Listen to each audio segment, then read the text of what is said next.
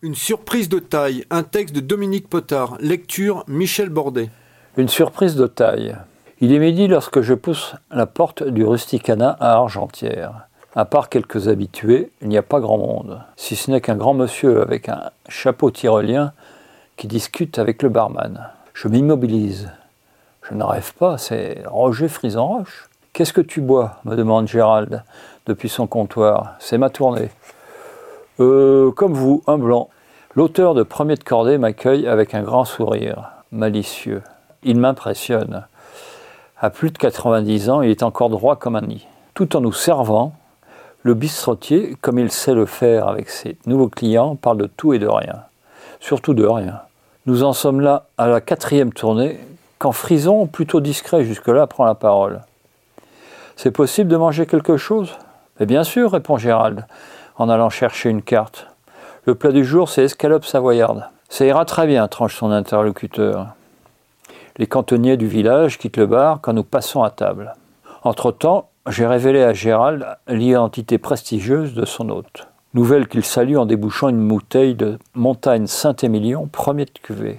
Pop Nous festoyons comme l'on festoie quand c'est tellement bon qu'il n'y a rien à dire. Fromage, tarte aux pommes maison, prunes de cervose. La prune, observe Frison en faisant tourner l'alcool dans son verre, cela me rappelle une anecdote, un soir où j'en avais un peu abusé. Les proches du grand écrivain me pardonneront les éventuelles inexactitudes de ce récit, c'était il y a 25 ans. Et l'histoire remontait à encore beaucoup plus pour notre conteur. Le jeune homme vivait à ce moment-là au Contamine. Au printemps, il était allé à la foire aux bestiaux sur la place du village.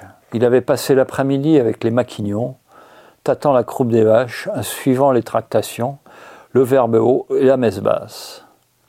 Au soir, tout ce joli monde s'était retrouvé autour d'une pella, arrosée de blanc de Savoie et poussée à coups de gnôle du pays. Le lendemain matin, après une nuit réparatrice, Frison s'était levé, humant déjà, sans l'avoir encore moulu, la bonne odeur du café. Non, ça ne sentait pas le café, plutôt la pâture. Et c'était quoi ce bruit de soufflerie, ces coups secs sur le carrelage?